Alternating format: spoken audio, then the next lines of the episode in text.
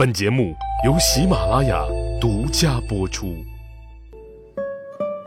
大家好，欢迎收听《奏折日记》里的曾国藩。今天呢，我们来继续讲曾国藩跟太平军的战事。上一次啊，我们说到了曾国藩的至暗时刻，他所坚持的一切都是为了安庆这座城，因为拿下了安庆这座城，一切都有转机。所以，不管自己当时身陷多大的困难，他都坚决不让自己的弟弟曾国荃从安庆撤围来救自己。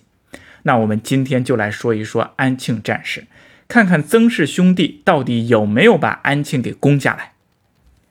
那说起安庆这座城市啊，它现在并不出名，但是在古代的时候，安庆在安徽的位置那是十分重要的。大家知道安徽为什么叫安徽吗？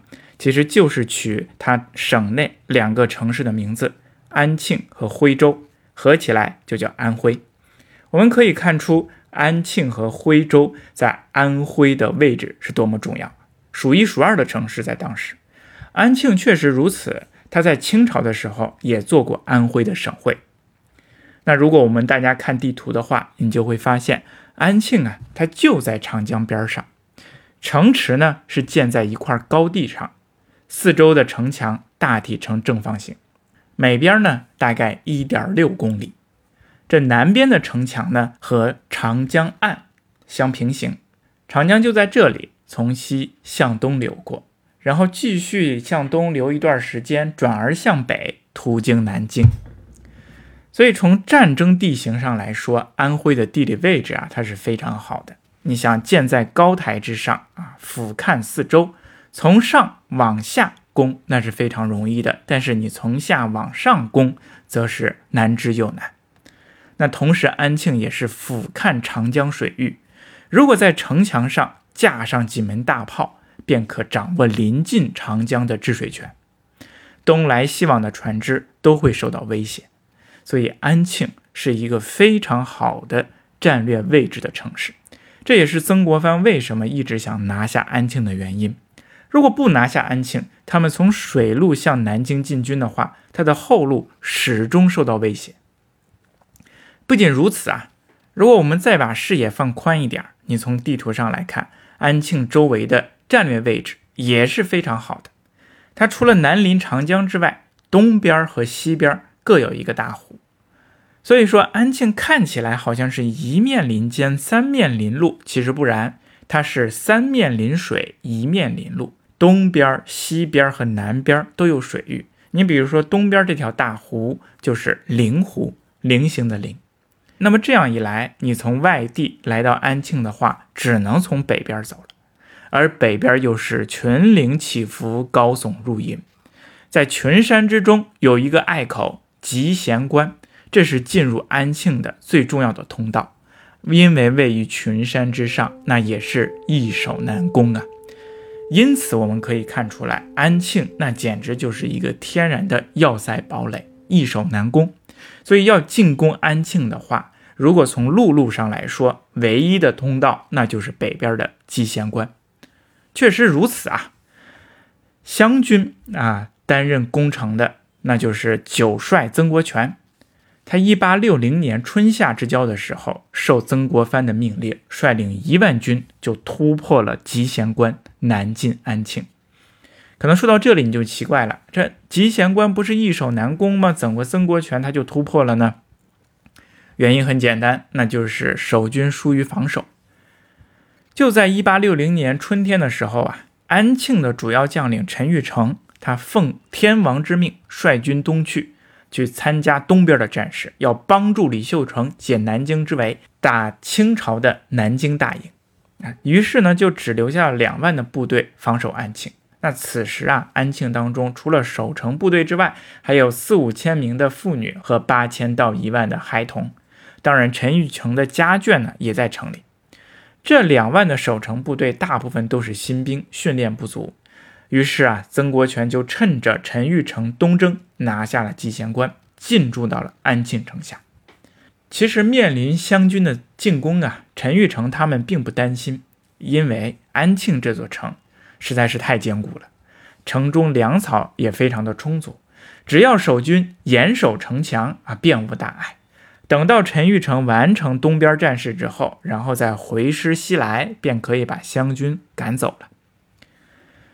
曾国荃呢，也不想急于和安庆的守军开战，他采用的攻城战略啊，非常有意思，叫做长围久困。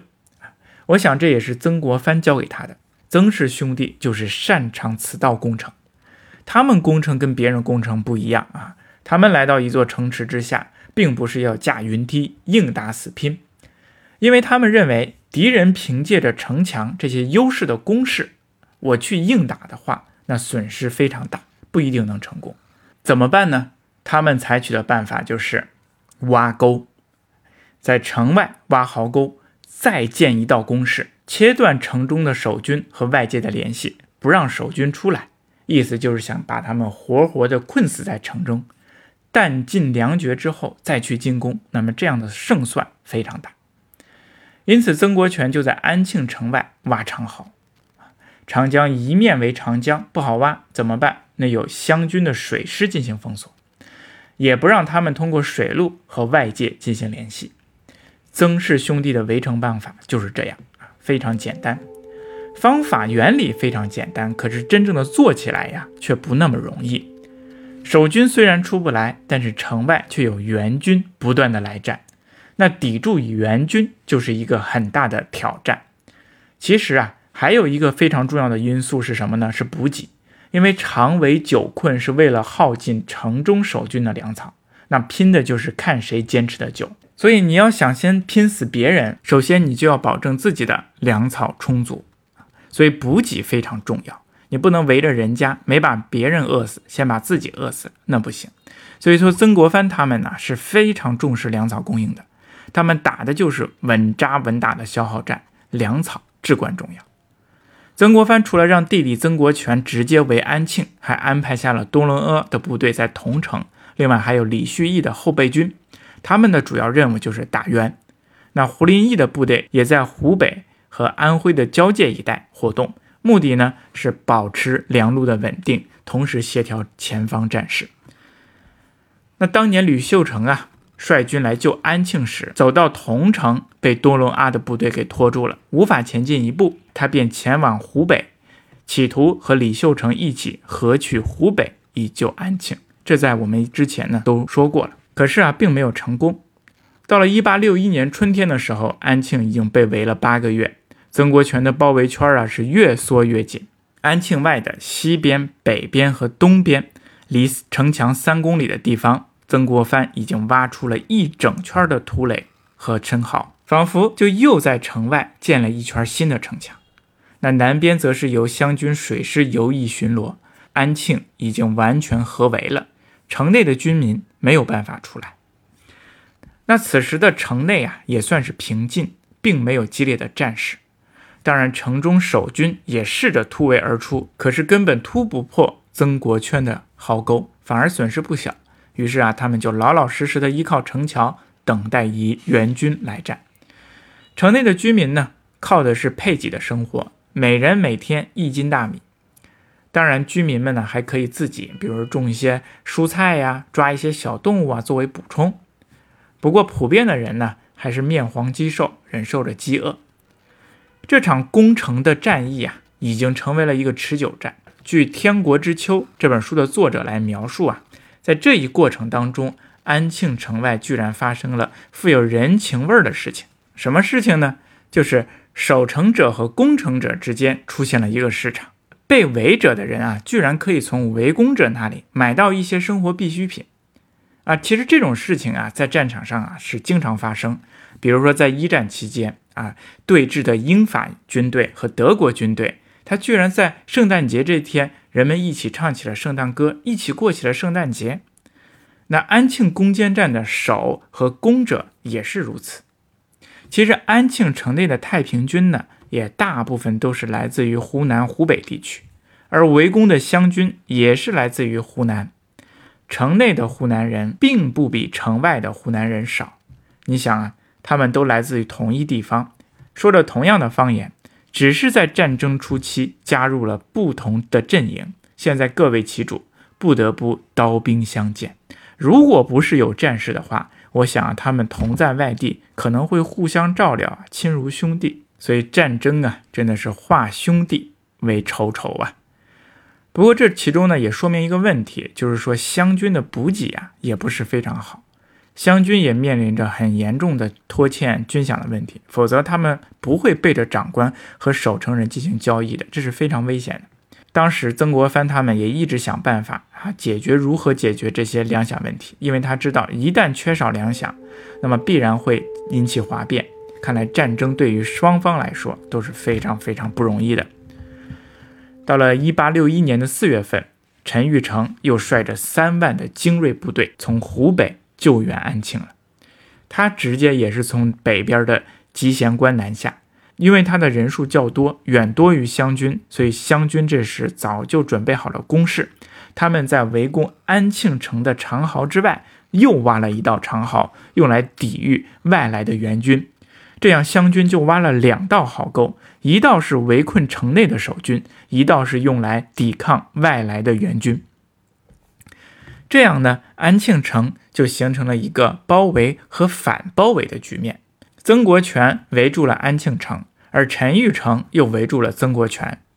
陈玉成在集贤关呢，他建造了一连串的以木桩围成的营垒，那同时又在安庆城东边的灵湖构成了十八座营垒。你看，这样就构成了包围和反包围的局势。虽然陈玉成一时难以攻破曾国荃的堡垒。啊！但是如果这样一直围下去，我想曾国荃也是非常的麻烦，因为他们的后方补给也就相当于被切断了，他也面临着和城中一样的困境。可是陈玉成呢，并没有像曾国藩那样沉住的去，他甘心的就在这里包围他，因为在陈玉成的外边，其实还有一个包围圈，那就是在北边五十公里的桐城方向有一个多隆阿的部队，这是曾国藩早先就安排下来的。去年陈玉成想直接从金陵方向来救援安庆，没有成功。为什么呢？就是因为桐城这边有多隆阿，被他给阻截住了。那现在多隆阿还在桐城，就威胁着陈玉成和金陵之间的联系。这样呢，其实陈玉成也是处于一种反包围的情况下，只不过这个包围圈呢没有那么严谨。所以说这个时候你看这个安庆啊，它就是一圈一圈的包围和反包围。拼的是什么？拼的就是看谁撑得久。哎，五月份的时候呢，又来了一个支部队，这是太平军新的援援军，由干王洪仁玕率领，他也来支援陈玉成了。陈玉成啊，就非常高兴，他取得和洪仁玕的联系之后啊，制定了一个计划，决定让洪仁玕从北向南进攻桐城，而陈玉成呢，率精锐从。南向北来进攻通城，这样南北夹击，先把多伦阿这块部队给解决掉，把自己和金陵的这个联系给打通。于是啊，他就留下了一万两千人来守集贤关和灵湖的营垒，自己呢率领着精锐从南边向北进攻多伦阿，南北夹击。可是结果没想到呢，他的计划却泄露了，自己反而中了埋伏。多伦阿呢一绕到了。陈玉成的背后打乱了他的攻势，迫使陈玉成无法再南回安庆，不得不向北撤去。那洪仁玕呢，也被直接又打回了金陵。那此时安庆的局势啊，一下子就偏向了湘军了，因为陈玉成的兵力被分割了，只留下一万两千人在集贤关和灵湖的营垒。更糟糕的是什么呢？此时曾国藩又派来了一支援军，那就是著名的湘军铁军鲍超的廷军，北渡长江支援安庆来了。这个时候啊，我们不得不佩服曾国藩，他真的是了不起，在皖南局势非常危险的情况下，他居然还抽调了兵力来支援安庆。这个鲍超啊，果然是勇猛，他一来到安庆，这个局势啊，立即就偏向湘军。那具体战事怎么样呢？我们今天呢先讲到这里，下期我们接着聊安庆的战事。